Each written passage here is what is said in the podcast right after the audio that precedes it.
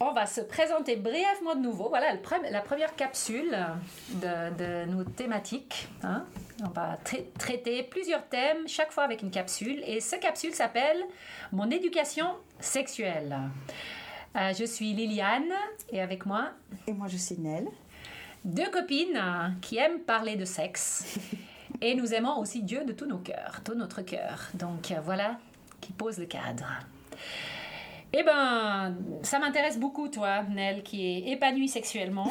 Alors, tu devais avoir une éducation sexuelle béton. Alors. Eh bien, non Non Mais pas possible Non, mais attends, attends. C'est juste un miracle que je vive une vie comme ça, épanouie, avec comment j'ai été. Euh, comment j'ai appris euh, les choses du sexe. Ça donne l'espoir à toutes celles et ceux comme moi qui ont raté l'éducation sexuelle à nos enfants. Voilà, petite euh, euh, fin de parenthèse. Oui, parce que Dieu s'intéresse à notre sexualité puis prend soin de nous. Écoute, Amen. Alors, le, premier souvenir que j'ai avec les choses de, du sexe ou de la féminité, finalement, c'est que je, dois avoir 8 ans. je vais au supermarché avec ma maman et ma maman prend euh, un paquet de serviettes hygiéniques.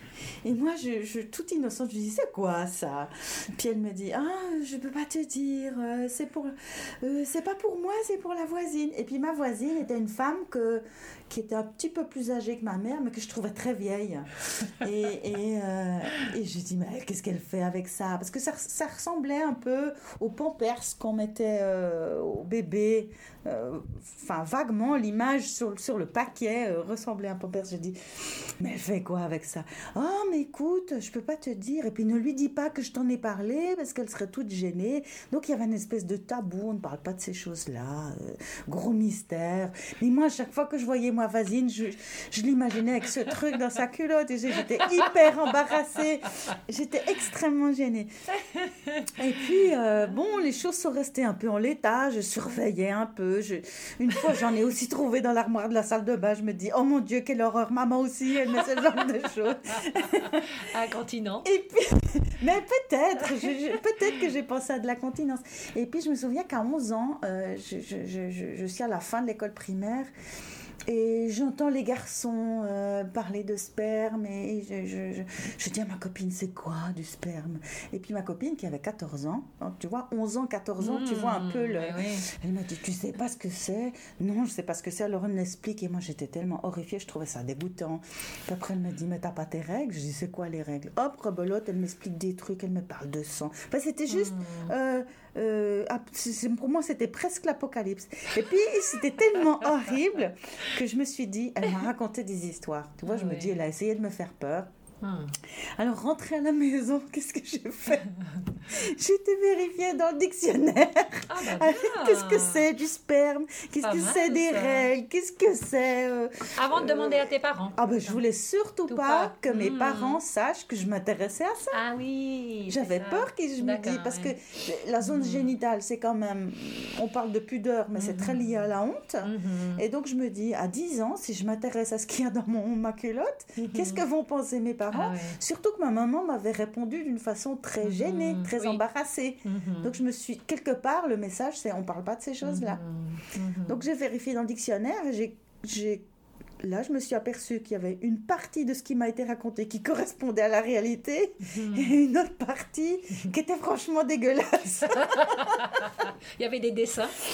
Alors, il y avait des coupes transversales, tu vois, ah les, planches dans le dictionnaire. C'est là que j'ai pour vu la première fois, comment est-ce qu'on dit Un zizi. il me dit Quoi? Qu'est-ce que c'est que ce truc Enfin, tu vois, pour un enfant, ah c'est juste effrayant. Mais oui, t'avais pas de frère J'avais une soeur plus jeune. Ah j'ai une soeur qui est plus jeune que moi. Avec pas des frères plus jeune, je peux te dire. Bien hein, sûr. J'étais un peu au courant. Voilà, c'est ça. Euh, voilà, et puis euh, chemin faisant, ben, après on allait à la bibliothèque, puis j'allais consulter des autres livres en cachette. Mhm. On voyait aussi euh, de la pornographie au kiosque. On voyait que mhm. les couvertures, mais on mhm. voyait. je suis tombée sur certains magazines aussi. et on apprend du pire et il y a du bon, mais il y a surtout du pire, quoi. Euh, Donc, tu n'as jamais parlé avec tes parents? Jamais avec mes parents. What? Et- non, jamais. Wow. Jamais. Et c'est pour finir, euh, quand moi j'ai eu mes règles, que ma mère m'a donné des protections, mais elle me les a données. Elle m'a même pas expliqué comment on s'en Hmm. sert, Wow. combien de temps ça devait durer. Et puis après, à 15, Mhm. 14-15 ans, bon, on entend beaucoup les jeunes filles parler de ça. Hein. J'ai mes périodes, j'ai mes bringues. j'ai-. Et à 14-15 ans, là, on a eu un cours de- de- d'éducation sexuelle qui était donné par un centre de planning familial. Mhm.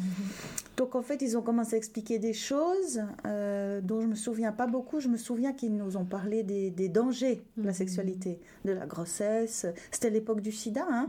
Euh, moi, euh, ca- j'ai eu 15 ans en 85. Mhm. Donc c'était l'époque du sida, que le sida était en train d'émerger. On commence à parler de, de, de- ouais, de toxicomanie, d'hépatite et de, de- de grossesse et de ces choses-là. C'était un Mhm. peu... euh, c'était un Mhm. peu effrayant et je savais que certaines de mes copines avaient des relations sexuelles et je trouvais que c'était extrêmement tôt. Mhm.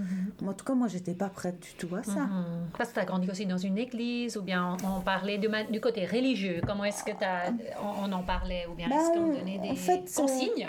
Ah, on ne parlait pas de sexe Mhm. directement. On disait, Mhm. faut pas se trouver seul avec un garçon. Mes parents voulaient pas que j'aie un petit ami. Euh, Je sentais bien que c'était surtout de l'interdit. Mhm. Parce que c'était dangereux. Mhm. C'était un peu le message. Et après, oui, j'ai eu un petit ami et je me suis dit, comment ça se fait que quelque chose d'aussi dangereux soit aussi euh, agréable? Ben oui, parce que, Mhm. parce que quand on embrasse quelqu'un que tu aimes bien, ben Mhm. voilà, il y a le plaisir qui vient Ouais. avec. Mhm. Mais, mais quelque part, euh, j'avais quelque part conscience, et je ne sais pas de quoi ça vient, j'avais conscience que pour moi, le sexe, c'était dans le mariage. Mhm. Et je ne voulais pas arriver euh, devant mon conjoint en ayant déjà eu une expérience sexuelle. Je, je voulais. Peut-être que c'est quelque chose d'un peu romantique, comme ça, un Mhm. peu. euh, oui, un peu idéalisé. Mhm. euh, mais je voulais arriver à la nuit de noces et que ça soit la première fois. Mhm. Ça, c'était mon projet. Mhm. Et j'étais très gâtée de ce que le, le gars que j'ai rencontré, euh, qui est maintenant mon mari, euh, lui, il avait la même ambition. Mhm. Il voulait arriver à la nuit de noces Mhm. et que ça soit la première fois. Mhm. Donc voilà. Voilà. C'est des choses dont on a aussi discuté dans, dans la période où on a. Enfin, à mon époque, on disait fréquenter. Mhm. Euh, voilà, on en a beaucoup discuté. et, En fait, on voulait les mêmes choses. Mhm. Ça, ça a été une chance pour nous. Mhm. On voulait les mêmes choses, on avait les mêmes limites. Donc, ça a beaucoup facilité. Une forme d'éducation, c'est aussi ce que tu vois ou tu imagines font tes parents. Est-ce que dans, chez toi, euh, tu étais conscient que tes parents avaient une vie sexuelle ou pas? Et comment Et, et quel- Mais euh, à quoi ça ressemblait bah, une fois que j'ai compris comment on faisait des enfants, j'ai bien pensé que ça leur était arrivé. Mais c'est pour chaque personne, c'est difficile d'imaginer ses parents dans une relation Mhm. sexuelle. Mhm. Donc je crois que comme enfant, j'avais pas envie oui. de, l'imaginer. Oui, mais on n'en parlait pas. Je veux dire, c'était. Mes parents, ils avaient une relation euh, euh, très, très standard. Mon père Mhm. n'était pas quelqu'un d'extrêmement démonstratif. Mhm. Alors, il se tenait Mhm. bien par le bras, mais euh, oui, il, il- il s'embrassait le matin, le soir, comme ça. Mhm. Mais, mais j'ai jamais vu mes parents dans des attitudes particulièrement s- sexualisées. Mhm. Oui. Ouais. Mais la première fois que mes parents m'en parlent, euh, ma mère nous appelle dans la chambre à coucher. On a, j'ai 9 ans ou peut-être même 8 ans. Mhm. Et elle nous explique comment ça fonctionne. Ah, Et j'étais horrifiée. ah. J'étais vraiment horrifiée. Et je Mhm. lui ai demandé si c'était possible, si c'est la seule façon d'avoir un enfant. si c'est passage obligé. C'est sûr, je je peux pas faire autrement. Ouais. Et elle a, elle m'a dit, ah oui, je lui ai demandé si en priant on pouvait avoir un enfant sans passer par là, et elle m'a dit oui. Et je vous promets, ça m'a beaucoup beaucoup soulagée de savoir qu'il y avait une porte de sortie d'avoir un enfant autrement que cela. Mais aujourd'hui, sachant que j'avais été abusée, j'imagine, Ouais. ça avait aussi dû Ouais. quand même euh, avoir cette, ouais, ce n'est pas pour rien que j'étais à ce point-là horrifiée euh, et soulagée que c'était pas les moyens. Mm. Par contre, mes parents, euh, quand j'avais environ 12 ans, je savais, donc déjà, ils s'embrassaient beaucoup, beaucoup en public. Mhm. hein. ils étaient très, très physiques. Et moi, ça m'a pas gênée. Par contre, j'ai commencé, je savais, à, part de l'adolescence, je commence à, à entendre, qu'ils avaient une vie sexuelle vraiment animée. Ah. Et donc, euh, hmm, j'étais plutôt... Qu'est-ce que j'avais comme idée à propos de ça? J'étais plutôt gênée que les invités qui allaient utiliser ma chambre à coucher mm. à les, entendre. Voilà. Mm. J'étais plus gênée pour, au cas où les invités mm-hmm. devaient les entendre. Je, non, c'était. Je me suis habituée au bout d'un moment. Mais après, une fois mariée, ça m'a quand même gênée d'imaginer que mes parents faisait l'amour plus souvent que moi parce que j'ai à peu près entendu le rythme à laquelle la cadence et je dis oh là là la honte voilà mais bon alors tout ça pour dire quoi? Que finalement, si je tire, euh, si je tire, fais une conclusion de, de, l'éducation sexuelle, éducation sexuelle que tu as eue, ça mhm. n'a pas vraiment porté préjudice à ce que toi tu as vécu par la suite dans ta propre vie euh, de couple tu as pu être épanouie et vivre une euh, sexualité. Mais, mais, quelque part, mm. je pense que ce qui m'a sauvée, c'est de me dire que euh, ce, que, ce qui m'avait été raconté était trop improbable pour que ça soit vrai et ça m'a poussé à chercher la vérité. Ah oui. je pense que c'est curieuse, toi. Une bah, petite curieuse. je voulais, en fait, ce que je voulais pas, c'est qu'on me raconte des histoires et ça me semblait trop énorme pour que ça soit vrai. Mmh. Et je voulais savoir la vérité. Mmh, mmh, je me disais, c'est pas possible que ça soit à ce point-là, quoi. et, et, alors moi, j'ai pas eu accès à de la pornographie en étant enfant. Mhm. Mais ce qu'il racontait, maintenant que je me souviens, ce qu'il racontait, ça relève la pornographie. Et, j'avais bien raison de penser que c'était pas normal. Mhm. Donc, euh, après, je me suis toujours beaucoup intéressée à la biologie, au corps humain. J'étais déjà très intéressée par l'alimentation quand j'étais plus jeune. Mhm. Donc, le, le, côté corporel, pour moi, j'ai très vite posé la base. J'ai très vite cherché euh, euh, le, côté scientifique des choses. Mhm. Qu'est-ce qu'un être humain, de quoi il est composé, mhm. comment ça fonctionne? Euh, mhm. je, sais que moi, à 15 ans, je pouvais expliquer le cycle hormonal d'une femme parce qu'on l'avait étudié en cours de biologie, ça m'intéressait et, je l'avais observé sur mon propre corps. Donc voilà, j'avais envie de savoir. J'avais envie de savoir et je voulais pas qu'on me raconte des histoires. Je pense que ça, c'est une chose qui m'a sauvée. Et, et, du reste, j'avais à l'esprit de dire, moi, je vais jamais raconter des histoires aux enfants, je à mes enfants, je vais jamais éviter leurs questions. Et par exemple, notre fils aîné, il, il était très curieux, très petit, et à, à 5 ou 6 ans, il, il savait comment on faisait des enfants. On n'a pas parlé, par exemple, à un enfant de 5 ans, on n'a pas parlé d'érotisme, mhm. on n'a pas parlé de plaisir, mhm. parce que c'est pas l'âge où ils peuvent comprendre ça. Et, et c'est plutôt l'âge on lui dit c'est des choses privées et personne ne doit te toucher. Euh, mais c'est comme ça que ça se passe. Et le bébé grandit dans le ventre de la maman. Après, c'est aussi l'âge où il a eu des petits frères et des petites sœurs. Donc, quand il a vu mon ventre s'arrondir, mhm. c'est clair qu'il se posait des mhm. questions. Mhm. Donc, on lui a montré des images, on lui a montré des livres. On a répondu à ces questions. Et puis après, avec notre fille, euh, moi, j'ai décidé de je pense que ça l'a désécurisé aussi de sentir son corps qui change à, l'approche de la puberté.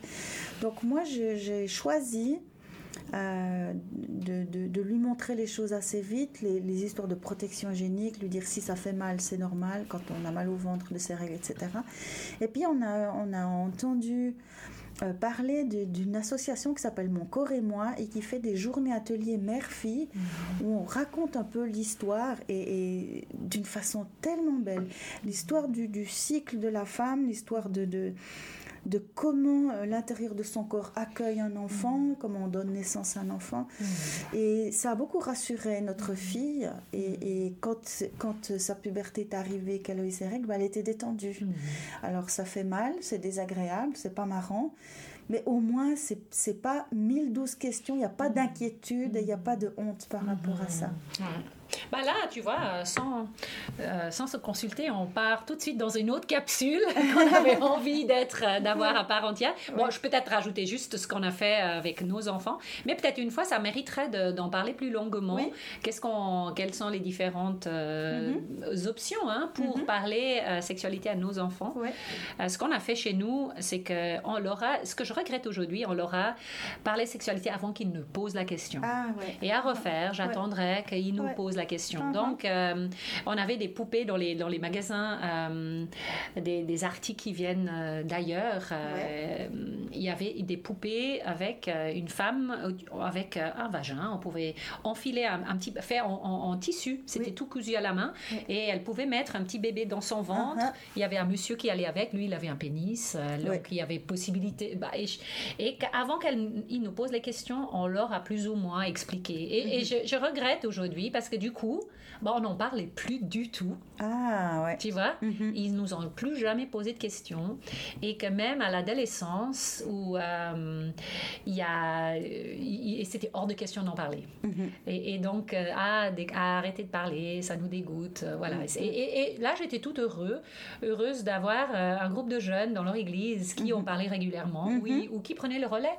À un moment donné, voilà, c'est comme si j'ai un peu loupé, j'ai loupé ma chance, ou en tout cas, Ah, ouais, je l'ai, je ouais. l'ai- voilà, je le ferai autrement en refaisant. Mais par contre, j'étais toute heureuse d'avoir euh, bah, des jeunes moniteurs ou bien des, Mhm. des- des gens, euh, oui, des responsables euh, de groupes de jeunes qui ont, ont repris un peu le, le flambeau et qui, Ouais. à leur tour, euh, les ont, ils, ont, ils en ont beaucoup parlé après dans les groupes de jeunes. Mhm.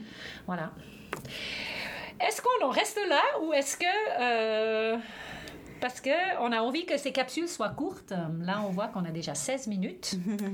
Euh, Je pense que c'est bien pour aujourd'hui. Et puis, Mhm. euh, sur notre page Instagram, n'hésitez pas à réagir, n'hésitez pas Mhm. à nous donner vos expériences, à, euh, même si c'est des anecdotes marrantes, comme, comme ça m'est arrivé à moi, euh, poser des questions. Et puis, euh, puis voilà. T'as On- une, t'as une anecdote drôle avec ta fille qui est, qui est rentrée euh, une fois d'école. Oui, oui, c'est vrai. Oui, c'est vrai, on a bien ri. Euh, euh, donc nos, nos enfants, ils ont, ils ont posé des questions et ils ont eu les réponses. Et nous, on n'a jamais parlé de petites fleurs de papillon. On a parlé de, voilà, de pénis, de vagin, de sein. Je veux dire, on utilisait les vrais mots euh, pour que- pour qu'il n'y ait pas de honte. Et puis, donc notre fille savait. Et les cours d'éducation sexuelle à l'école, ils étaient euh, euh, relativement obligatoires. C'est-à-dire que si on voulait pas les y mettre, il fallait. euh, Enfin, tu sais, il y avait toute une procédure. On s'est dit, bon, ok, on les laisse aller. Et quand notre fille est rentrée, elle nous dit Oh maman, c'était dégoûtant, mais tu, tu, tu te rends pas compte. Quel âge elle avait? Euh, Qu'est-ce qu'elle avait? Elle avait 11-12 ans. Mhm. Euh, et elle me dit Mais tu te rends pas compte euh, comment on fait des enfants? Et puis je lui dis Mais euh, ma chérie, je, je te rappelle juste que que j'en ai trois des enfants. Donc oui, je sais comment on fait. Et là, complètement dégoûtée, elle me dit Oh, mais en plus, tu l'as fait trois fois Elle était horrifiée. Euh, et notre fils aîné, qui est que lui, il avait aussi euh, suivi les cours bah, deux ans avant elle. Et quand il était rentré, je lui dis euh, alors c'était comment? Il a dit maman, c'était nul. Ils font que de nous parler du, du côté dégueulasse des choses. Hmm. Et puis euh, ils nous ont parlé de d'éviter des grossesses, mais ils nous ont pas parlé de la seule méthode de contraception qui marche à 100%. Et puis moi, je voulais un peu savoir ce qu'il en pensait. Puis je dis, ben, parce que c'est quoi la méthode de contraception qui marche à 100% Puis là, il était quand même gêné. Puis il me dit, Euh, comment te dire, euh, si tu touches à rien, il se passe rien. Très sage ce Et je garçon. me dis, il a tout compris. Waouh. Beaucoup de sagesse. mais, mais je trouve, Ah. moi, j'ai trouvé que ça valait la peine que- qu'on leur ait donné notre version Mhm. avant qu'ils entendent la version de l'école, Mhm. qui est surtout branchée sur la prévention Oui. et les dangers de la sexualité. Moi, je suis contente de leur avoir montré les choses de façon neutre ou belle. Mhm. Au moins ça. Ouais. Euh, et, et- et- et oui, nous avons répondu à leurs questions. On n'a pas devancé leurs questions, c'est vrai. Mhm. Euh, voilà. C'est tout pour aujourd'hui. Alors, on vous dit salut et à la prochaine fois. À bientôt. À bientôt.